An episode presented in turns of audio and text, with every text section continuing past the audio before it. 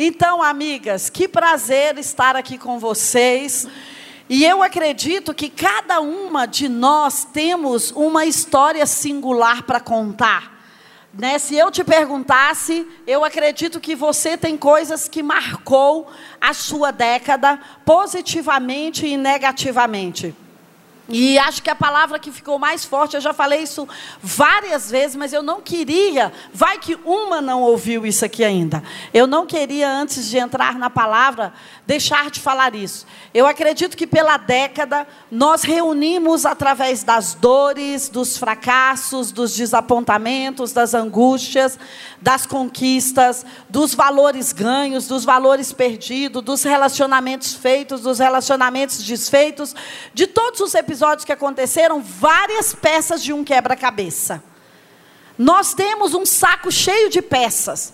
E de repente nós não entendemos por que, que isso fez sentido, por que, que aquilo fez sentido. E na maior parte das vezes, essa mulher linda aqui, ó, na maior parte das vezes a gente pensa, ah, eu não precisava ter passado por isso, se eu não tivesse cometido esse erro, se eu não tivesse falado demais, se eu não tivesse buscado essa aliança, se eu não tivesse investido esse dinheiro, comprado esse sapato, que agora dói e custou, sei lá, dois mil reais e eu tenho que doar, né? Não sei, quinhentos reais.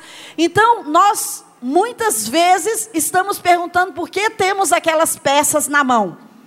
Essas peças farão sentido nesse final de ano. A minha oração é que você vai ter nos seus momentos de quietude uma grande mesa para organizar todas essas peças e você vai encaixá-las momento a momento com paciência e Deus vai te dar uma visão perfeita. Eu acredito que a visão perfeita não é algo super novo que está chegando. Não é isso. É você pegar as peças que você tem na mão, os eventos que te aconteceram, as dores que você superou, o amor que você derramou, o dinheiro, aquilo que deu certo e o que não deu certo, e colocar junto e falar: Deus, mostra por que isso me aconteceu até aqui. Eu acredito que a visão perfeita é quando nós tivermos coragem de olhar para o nosso presente, para o nosso passado e falar: Uau, eu entendo qual é a substância que eu tenho para o meu futuro. Não é jogar coisas debaixo do tapete, ou ignorar, ou dizer nunca mais eu entro nesse, em relacionamentos, eu vou me fechar, eu estou ferida, ou nunca mais eu acredito em ninguém. Não, não é isso. Quando nós temos a coragem, hoje eu quero falar para você de coragem, de encarar a nossa vida de frente, como o JB fala, pega o boi bravo pelos chifres e encarar de frente, olhar no espelho e dizer: olha eu sou essa pessoa. Eu cometi esses erros, mas eu cometi esses acertos. E tudo isso, até o que Deus não enviou, até o que o diabo enviou contra você, Deus vai usar em seu favor. O JB diz sobre isso. Por quê? Porque Deus não desperdiça nada. A nossa vida não é feita só de acertos. Se você olha para a vida de um grande líder, qualquer grande líder que você queira citar, se você for procurar, talvez no Google, na Wikipédia, no Insta, não vai ter lá a biografia dos erros dele. Mas deixa eu te dizer, eu não sei qual é a percentagem, mas certamente para muitos acertos houveram muitos erros. E você não pode ser a sua principal acusadora, porque o diabo já faz isso. Você não pode ser a pessoa que vai é, castrar você, que vai dizer se você falhou, se você não pregou bem aquele dia, se você deu uma má resposta para o seu marido, se você não viu que o seu adolescente assistia aquele filme na internet, se você não, não conseguiu é, pagar todo o seu cheque especial esse ano, se você ainda está no empréstimo, você não é uma boa cristã. Você não é uma boa mulher? Você não é uma boa administradora? Não. Você não pode fazer parceria com o diabo. Quando você se sente culpada, você está fazendo parceria com o diabo. Quando você se sente com medo, você está fazendo parceria com a fé negativa. E você precisa encarar os seus fatos bons e ruins, colocá-los na mesa e falar: Deus, como é que eu posso enxergar o meu futuro baseado nesse ecossistema que eu construí? Ninguém aqui está sem história ou sem ecossistema. E aquilo que você superou ou conquistou até aqui é a maior energia que você tem. Então, para mim, 2020, visão perfeita, não é que Deus vai apagar tudo que você acredita sobre hoje e te dar uma nova visão. Não é isso. Inovar é pegar o que existe e trocar de lugar. E trocar de fatores e colocar em lugares diferentes. Então eu penso que a nossa visão vai ser perfeita quando nós tivermos a coragem de pegar as peças que vivemos até aqui, colocá-las na mesa e olhar para nós com misericórdia. Porque muitas vezes nós olhamos para os outros com misericórdia, mas para nós com muita rigidez. E você não precisa fazer isso. Então eu quero falar nessa noite para você sobre coragem. E eu quero falar um pouco de Esther para você nessa noite. Uma das frases que estão ficando na minha mente e outro dia eu ouvi uma querida pastora do Brasil falando assim: disse, quando eu te ouço, eu penso que os seus esboços estão no seu coração. E é isso mesmo. Eu só sei falar daquilo que está bem dentro do meu coração. Eu tenho dificuldade quando alguém fala, o tema é esse. Eu falo, ah, meu Deus, mas eu não quero falar nada disso. O tema é esse. Eu já aviso, olha, se me quer lá, me deixa mais ou menos livre. Mas o esboço que está no meu coração é: para este tempo eu nasci. Para este tempo eu nasci. E eu acredito que esse é o batismo que Deus vai colocar sobre nós. Esther era uma improvável. Esther era alguém que não tinha nenhuma chance. Esther era talvez uma escória da sociedade, talvez não, ela era. Ela era um, um, povo que não era bem quisto em um país. E ela não tinha nem pai nem mãe para dar proteção e visão a ela. Então ela era desprovida de proteção. Mas no final, ela é a provedora de proteção. Então, talvez a maior escassez na sua vida vai ser aquilo que você vai providenciar para as pessoas. Quando você administrar as escassez na sua vida, você vai ser a fabricante disso que falta para suprir multidões. Os cinco pães e dois peixes que estão na sua mão hoje, a sua escassez, a sua essência, vai ser o que Deus vai usar para alimentar as multidões. E Esther, ela olha para ela, apesar de todo aquele ecossistema, por isso que eu estou falando, você não pode ignorar o seu ecossistema, o seu passado, as feridas, as dores, os relacionamentos quebrados, porque hora nenhuma o livro de Esté esconde isso. O livro de Esté fala: é, nós estamos aqui como oprimidos nessa terra, você é órfã, você tem um tio, vai ter um concurso lá, eu quero que você vá, mas você não vai dizer que você é judia, você vai se preparar. O livro ali não esconde as dores pelas quais a Esté está passando.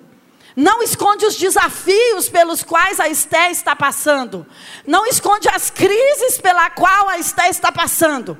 Não é que você vai falar isso para todo mundo, né? Como disse a Benny Brown, vulnerabilidade não é chegar lá no, no Instagram e no Facebook e falar, deixa eu contar das minhas feridas e as minhas dores. Ser vulnerável é você procurar pessoas que vão te dar um teto, uma atmosfera segura para falar daquilo que está doendo para você. Mas, Esther, se você olha para aquele livro, talvez uma palavra, eu não sei qual é a palavra que você resumiria a vida dela, mas eu resumiria com coragem.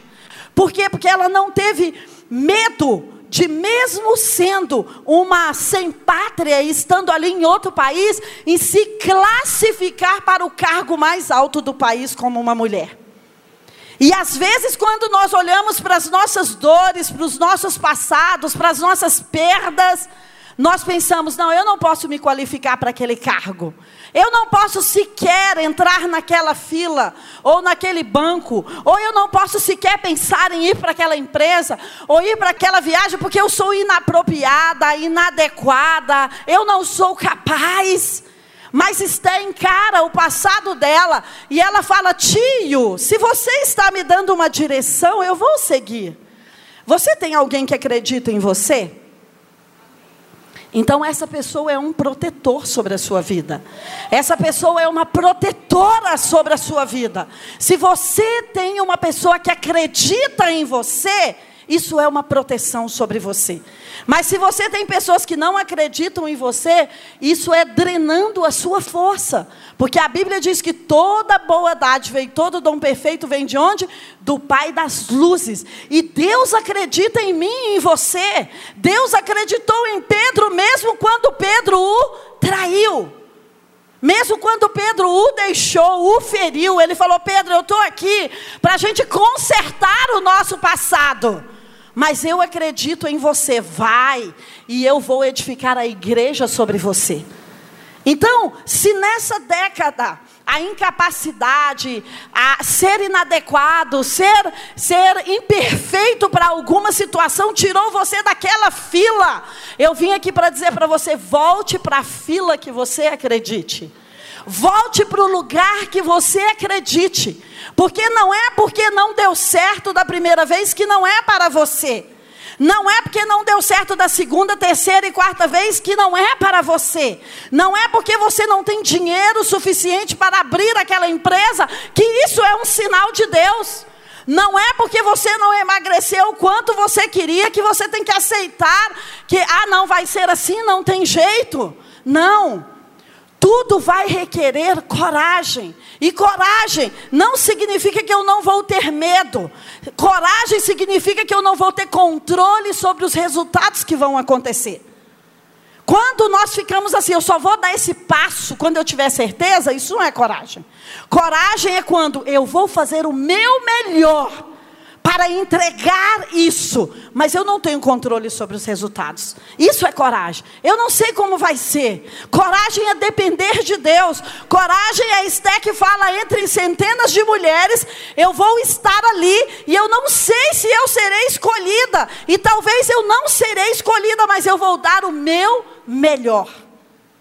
Quando nós damos o nosso melhor, independente se nós chegamos ao alvo ou não, nós já somos vitoriosas. Porque o nosso melhor vai estartar uma atmosfera de legitimidade ou de autenticidade dentro de nós. Então, Esther é corajosa. E Esther está ali, depois que ela conquista o trono, porque ela foi ser rainha, os desafios da vida dela não param. E deixa eu te dizer, nós estamos aqui numa geração para implantar o reino de Deus. E não dá para sermos românticos. Os tempos não vão ser mais fáceis. Nós é que vamos ser mais fortes para os tempos. Nós é que vamos ter mais estrutura emocional e espiritual para os tempos. Nós vamos achar mais fácil, sabe por quê? Por causa da nossa superação, por causa da nossa coragem, por causa da nossa dependência.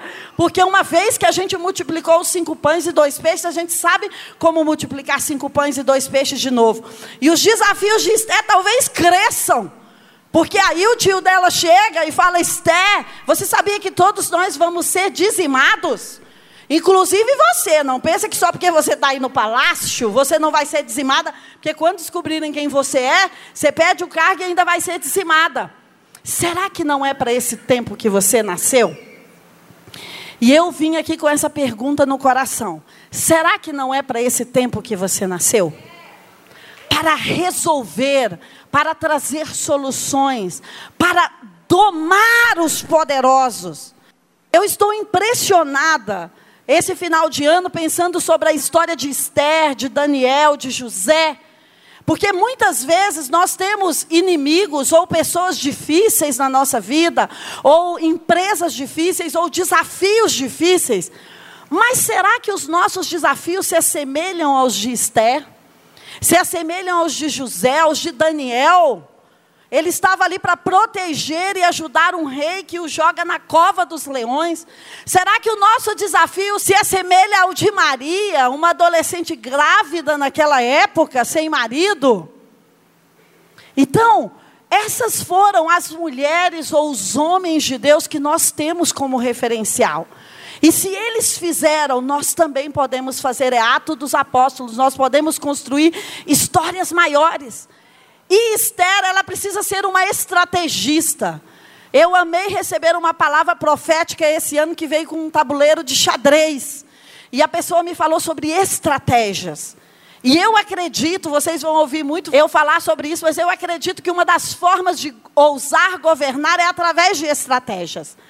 Você não governa, não é apenas com a sua voz poderosa dizendo eu mando aqui, é desse jeito, é assim que tem que ser.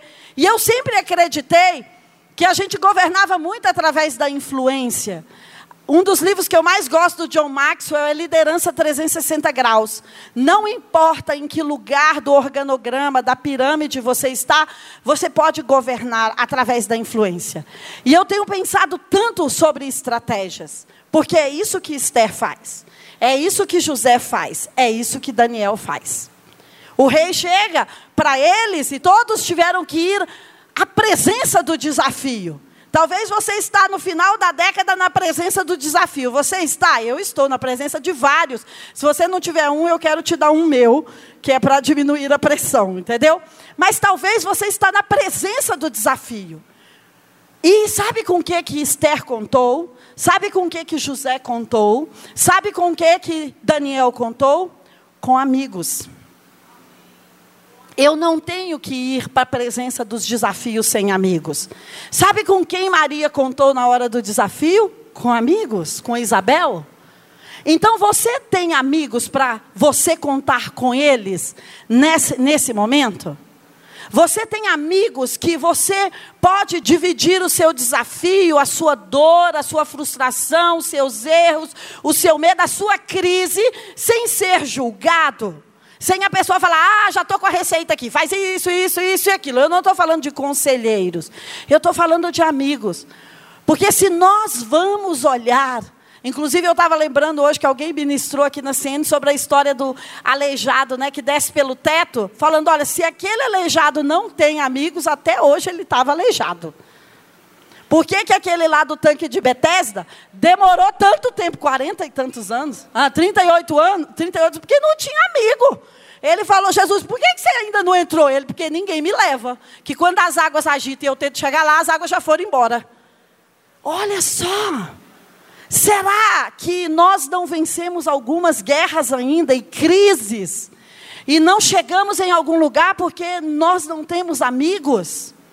Jesus, que era Jesus, ele falava: cadê o João? Cadê o Pedro? Será que vocês podem orar comigo? Eu vou enfrentar um desafio daqui a pouco. E será que vocês podiam ficar comigo? Quantas vezes a gente vê Jesus e os discípulos e os amigos saíram? Jesus foi para casa de Marta e Maria. Deixa eu te dizer, nós precisamos nos cercar de amigos. E sabe quem são os amigos? Não é aqueles que aceitam você apesar da sua vulnerabilidade é aqueles que aceitam você por causa da sua vulnerabilidade. Não é aqueles que falam, ah, apesar de você ser chorona, emocional, ou gritar, ou raiva, ou explosiva, eu te suporto. Não. Amigos são aqueles que amam você por causa da sua vulnerabilidade. Você precisa ter um lugar onde você possa ser nu, onde você tenha um teto de segurança, onde você possa dizer as coisas que estão dentro de você, as suas crises, os seus medos, as suas dúvidas, sem ser julgado nem apontado. E, e Esther, quando ela tem esse segundo desafio, o que, que ela faz? Eu e as minhas amigas vamos orar e jejuar. Eu vou dividir com alguém esse desafio. Deixa eu te dizer, a vida é muito pesada para ser levada sozinha. E esses dias eu estava lendo sobre relacionamentos, nós somos seres feitos biologicamente, neurologicamente para nos relacionar. Existe uma coisa chamada neurônio espelho. Se eu não me relaciono, como é que esse neurônio vai se desenvolver? É tipo assim, a Fátima está de branco, aí amanhã eu quero andar de branco. Neurônio espelho é quando você se espelha. Uma, um neurônio do seu cérebro olha para algo e fala, ah, eu queria ser igual. Sabe quando alguém faz assim, aí todo mundo? Sabe quando aquela pessoa começa a rir sozinho na multidão? Aí está todo mundo, ai, que idiotice, que não sei o quê. Aí daqui a pouco um... Aí o outro... São os neurônios espelhos. Então, existe, Deus deixou inclusive neurologicamente algo que fala da nossa parte relacional. Jesus, que era, digamos, o humano mais poderoso na terra veio aqui e andou sozinho? Não. Vamos ali curar comigo? Vamos ali multiplicar os pães comigo? Vamos ali acalmar as ondas comigo? Vamos ali curar os cegos comigo. Vamos ali levantar Talita, come comigo. Olha, eu estou indo para o Getsemane, minha pior hora. Jesus disse, mas vamos comigo, amigos. Quem você pode chamar de amigo? Sabe, eu tenho ouvido que o maior petróleo dessa época são dados e informações. Mas eu acredito que a maior bênção e herança dessa época, tão interconectada, e que as pessoas aparentemente não precisam de ninguém, são o que? Relacionamentos. E você precisa ter pelo menos uma, pelo menos duas, pelo menos três pessoas que você pode abrir o seu coração que você pode ser nua, que você pode falar abertamente, que você pode dizer: Eu estou em crise, eu dei o dízimo e nada mudou, eu estou em crise porque eu fiz o profetizando e as coisas não mudaram. Você sabe por quê? Tiago fala: se você fala para alguém, você é o quê? Curado. Nós precisamos ser curados e Deus deixou a cura para nós através da confissão para as pessoas. Você precisa encontrar esse teto. Você precisa encontrar esse lugar de segurança. Você precisa encontrar esse, essa atmosfera protetora. Talvez você fale, não, não é meu marido, deveria ser, não é minha mãe, não é minha irmã, mas ore por isso. Porque, inclusive, Maria, quando recebeu o peso da missão, porque deixa eu te falar, qualquer missão pesa mais do que nós podemos suportar. Se você faz uma coisa que você pode suportar, isso ainda não é missão. Missão é aquilo que pesa além do que eu posso suportar. E você precisa de quê? De gente que leva a arca com você. Como que Davi leva a arca? Sozinho? Não, ele, gente, me empresta seus ombros. Quem está te emprestando os ombros para levar a arca? Quem está te dando uma palavra de afirmação? Esté está ali diante do maior desafio dela. E ela fala: Olha, eu sei que eu corro risco de vida. Talvez você está aqui e você fala: Eu corro risco de vida. Chame os amigos para jejuar. Existem potestades que só vão sair com jejum e oração. Mas Deus é o seu protetor e o seu guardador. E se preciso for, tem que procurar né, alguma área da justiça também. Mas procure amigos que vão guardar você na hora da missão, do peso, da dificuldade, da frustração. Então eu penso que esse final de ano, fazer esse levantamento do que nos aconteceu, encarar de frente aquilo que temos até aqui, sem espiritualizar ou emocionalizar ou idealizar tudo. Ah, eu queria ser assim. Né? Hoje eu estava lendo um, um índice de uma pesquisa que me mandaram que uma das maiores causas de depressão está sendo as pessoas que estão mais conectadas às redes sociais.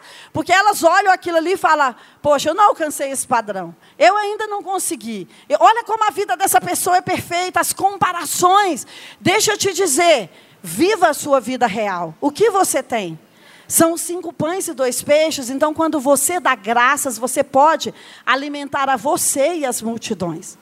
Então Esther ela é uma estrategista, ela ora, ela jejua e Deus dá a ela ideias durante a oração e o jejum. Nós precisamos ir o secreto na hora da pressão. O JB fala: na hora da pressão, não tome decisões. Quando você está com sangue no olho, com raiva, emocionalmente abalado, é hora de procurar um amigo e abrir a boca, mas não é hora de tomar decisões.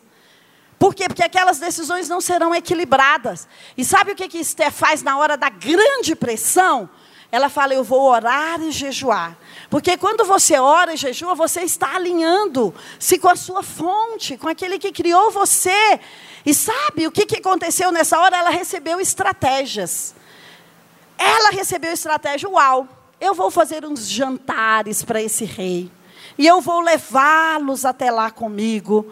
Então, eu vou convidá-los para ir para a minha geografia e eu vou falar ao coração deles. Deixa eu te dizer, quando você serve as pessoas, ao invés de confrontá-las e de afrontá-las, elas estão muito mais abertas às suas instruções. E foi isso que Esté fez. Ela falou: Olha, eu vou servir jantares para esse rei uma vez, duas vezes, e eu só vou falar para ele quando eu entender que eu estou com o coração dele nas minhas mãos. E ele falava: Esté, o que você quer? E ela volta amanhã. Esté, o que você quer? Eu te darei até metade do reino. Ela, opa, já teve um sinal aqui, metade do reino ela estuda o terreno do seu inimigo. Não é isso que o jogo de xadrez faz? O jogo de xadrez não é assim, deixa eu ir jogando o que eu penso. Não, deixa eu ver o que o meu inimigo está fazendo. Deixa eu te falar, Deus vai abrir os seus olhos e os meus olhos para entendermos as estratégias do inimigo.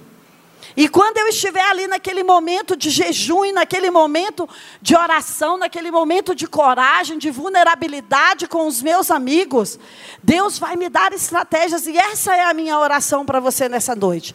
Você é uma mulher feita para esse tempo.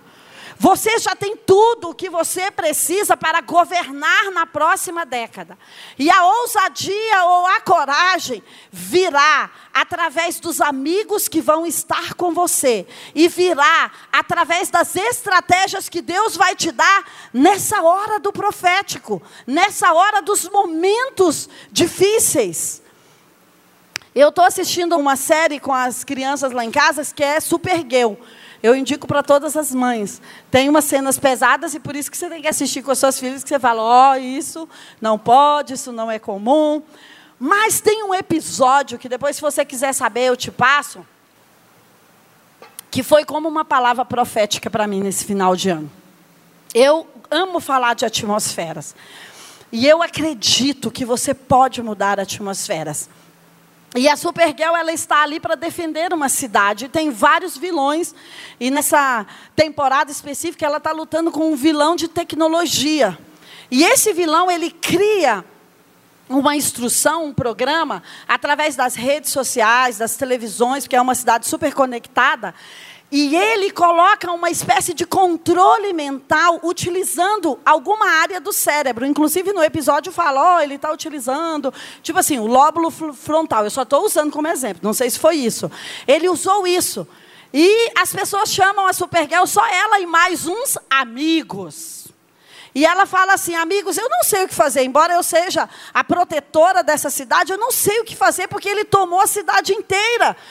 E um amigo dá essa ideia para ela.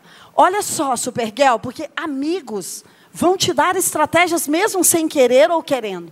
Falou, Supergirl, deixa eu te dizer uma coisa. Eu tenho uma televisão velha, não sei o que velho, não sei o que velho, e a gente pode invadir as áreas da cidade. E você, para quebrar isso, você vai usar o outro lado do cérebro. E você vai dizer para as pessoas quem elas são.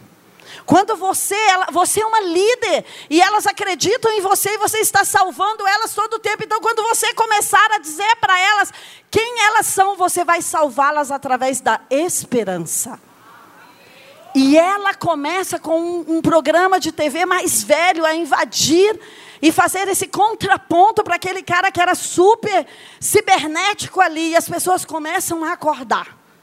E sabe o que eu entendo? Que quando eu e você começarmos a dizer para as pessoas quem elas são, elas vão se libertar e a força delas vai fazer com que elas encarem qualquer missão que elas tenham.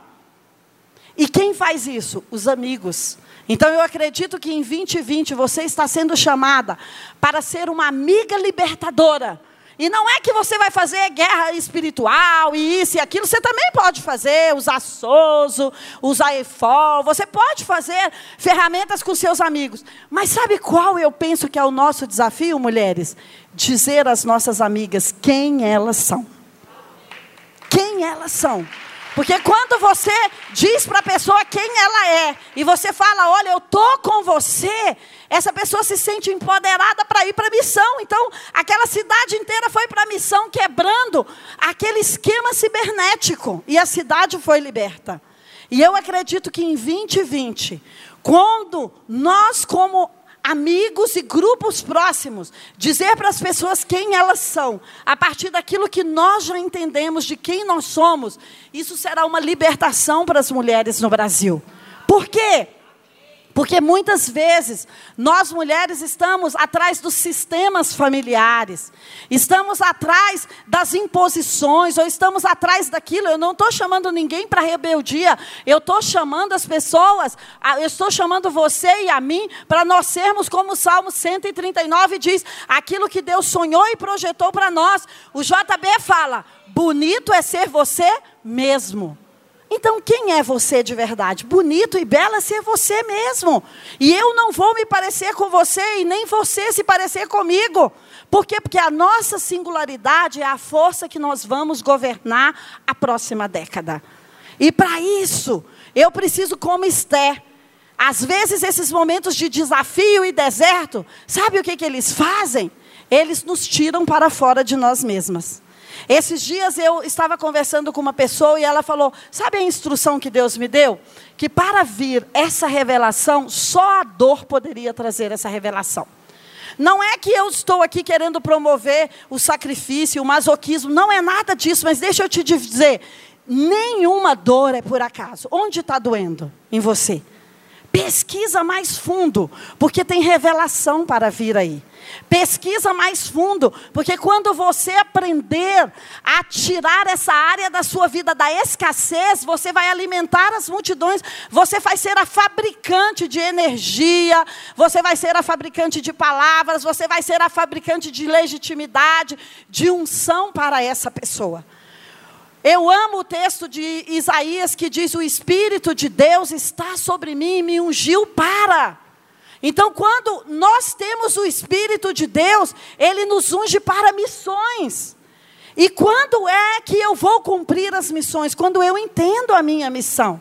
Quando eu sei, e aquele texto ali vai dizer: você está aqui para quebrar isso, para fazer aquilo, para restaurar, para sarar as pessoas. Então, quando eu hospedo o Espírito Santo, JB ontem falou a consciência de Deus. Quando eu tenho consciência de Deus na minha vida, eu posso quebrar as atmosferas ruins que estão sobre a vida das pessoas. E eu penso que a sede, a essência, o coração de ouse governar é quebrar as atmosferas malignas das pessoas que estão próximas de nós. Não é dar palavras de instruções ou grandes palestras, não é isso, é em pequenos grupos. Você chamar as pessoas de dentro delas, salva a bona. Você dizer para elas: olha, vem para fora, eu estou vendo você aí. O mundo não está carente de pessoas capacitadas. O mundo está carente de pessoas que precisam de proteção e de que a gente acredite nelas. Muitas vezes as pessoas têm a capacidade e o dinheiro para fazer o produto ou o serviço, mas sabe o que elas estão precisando? Eu vou com você. Eu estou aqui dando certo ou dando errado, eu vou com você. Por quê? Porque é isso que nós precisamos, de amigos, ou de pai, ou de mãe, ou de conselheiros que peguem do outro lado e digam, eu estou indo para você com 2020, mas eu só tenho cacos. Eu não tenho nada, não sobrou dinheiro, eu estou com cinco reais, não tem problema, eu vou com você. Você já pensou tudo que você superou até hoje? Você já pensou o quanto Deus te livrou até hoje? Por que, que hoje que você tem mais relacionamento com Ele, Ele te abandonaria? Não faz sentido. O que você conquistou até aqui, os livramentos que você teve, não foi para o seu passado. Se hoje você tem mais aliança com Ele, mais intimidade com Ele, mais dependência, se hoje você está se lançando nele, por que Ele te abandonaria nessa jornada? Ele diz: Eu é que sei que pensamentos eu tenho ao vosso respeito para te dar o futuro que você está esperando. Ele é que tem esses pensamentos para nós. E talvez como Maria, você está encarando um grande desafio na vida. Talvez como José, talvez como Noé, você está encarando um grande desafio na vida. Talvez como Davi. Todas essas histórias que você for olhar, as pessoas tinham o quê? Companheiros de jornada. Então eu vim aqui nessa noite desafiar a você Pegue as suas peças e peça a Deus para te dar uma visão. Encontre os seus parceiros de jornada. Encontre os seus amigos e diga: amigo, a minha missão está me consumindo. O desafio que está sobre mim de salvar aquele casamento, de salvar aquele ministério, de fazer isso, aquela empresa está me consumindo. Mas você fica comigo aqui? Você fica do meu lado aqui? E eu acredito que 2020 é o ano que nós vamos governar através das estratégias, através da influência e através dos nossos relacionamentos. Sabe por quê? A essência para governar já está em nós. Deus vai sempre acrescentar novas coisas, é verdade. Deus vai sempre acrescentar novas coisas. Mas aquilo que você tem é o suficiente para você ir para a próxima década. Eu vim aqui pensando em dizer para você: o seu cofre não está furado, o seu baú não está furado, as suas reservas emocionais não estão em baixa, a sua intimidade com Deus não está quebrada. Quantas mentiras talvez nós estamos ouvindo nesse final da década sobre a nossa incapacidade? Deixa eu te dizer, você é a mulher que Deus fez para esse tempo. E ele confia a organização do mundo na minha mão e na sua mão. Ele confia a ordem do mundo na minha mão e na sua mão. Sabe por quê? Nós somos ligadas à fonte. E o Espírito Santo é aquele que nos ensinará todas as coisas. Não tenha medo, não é que você não vai ter sentimentos de medo, de receio, mas é porque nós vamos ter coragem e para usar aquilo que Deus já deu na nossa mão. Aquilo que vai fazer os milagres que você está esperando para qualquer área da sua vida, já está nas suas mãos.